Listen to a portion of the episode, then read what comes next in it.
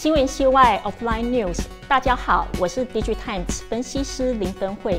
今天要跟大家分享的主题是电动车功率元件的发展趋势。在进入我们的主题之前呢，我想跟大家分享，诶，目前全球的电动车市场有多大？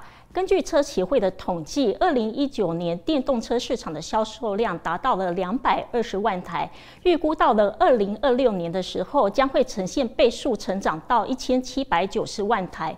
那么大家会想说，诶，为什么电动车在短短几年之中呢，可以达到八倍速成长呢？其实有几个原因哦，就是说，其实各国政府陆续推出一些奖励的政策，鼓励消费者去购买节能的电动车。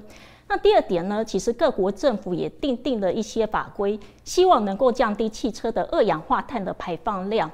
那事实上呢，在这几年当中，我们也发现一些国际的大车厂，他们总共投资了千亿美元的投资额去扩增电动车的产线。因此，我们认为说，呃，未来二零二六年整个渗透率达到百分之二十是可以期待的事情。那么大家可能会想说，诶，为什么电动车市场销售量变大了之后，可以带动功率元件整个市场的成长呢？其实我们就要从电动车整个成本架构来做分析。那传统的油车当中，呃，其实功率元件的产值是非常的少，只有七十美元而已。但是在纯电动车当中呢，整个功率元件的产值可以达到了四百美元。那么为什么会有这样子六倍数的增长幅度呢？那事实上，呃，我跟大家举一个例子哦。诶，当你电动车没电的时候，你需要充电，那时这时候你就需要利用转换器把电网的交流电转换成直流电，来对电动车的车载电池进行充电。那另外呢，诶，如果我们要让马达去做做动的话呢，我这时候我们也需要逆变器哦，把整个呃电池的直流电转换成交流电，来获取马达去做运转的一些动作啊。所以刚才我们讲的转换器还有逆变器当中，其实它们都需要使用功率元件。那功率元件在这当中所扮演的角色，就是把电流的形态做转换，就是我们刚才讲的 AC 转 DC 或者是 DC 转 AC 的这样的动作。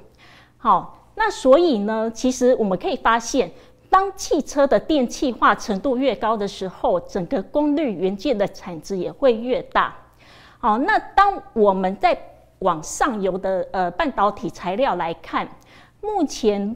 呃，功率元件的半导体材料百分之九十大概是属于细机的元件，呃，那但是呃，目前大家呃很多人在谈论的碳化系当中呢，可能它的比重还不是那么的高，只有个位数的百分比。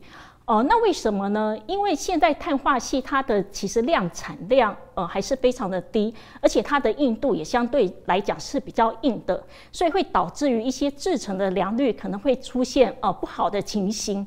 因此呢，单颗碳化系的功率元件和细基的元件来比较的话，呃，价格达到了五倍之多。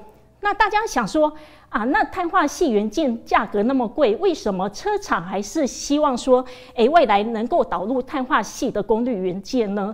那事实上，碳化系它有一个非常大的优点哦，就是说，诶，它的能量损耗可以降低七成以上，这是指元件的部分。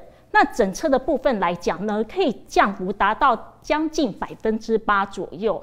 那 Queen 呢？他提出了一个成本效益的数字哦，他就说，诶，如果一台车的呃逆变器，它即便采用碳化锡之后，成本会增加两百美元。但是呢，它可以让电池的成本可以降低八百美元。那为什么呢？因为碳化系本身具有很好的能源的转换效率，所以即便我电池的容量整个缩小，但是我还是可以达到相同的续航里程。好，那现在呢？呃，国际大厂像 Tesla 的 Model 3，它已经导入了碳化系的功率元件。那其他的品牌车厂呢？他们也希望说，在高阶的产品线能够可以导入碳化系的 Total Solution。所以呢，我们认为碳化系功率元件，呃，未来的市场商机是可以期待的。新闻线外 Offline News。看到、听到，请锁定 DigiTimes 影音频道。我是研究中心林芬慧。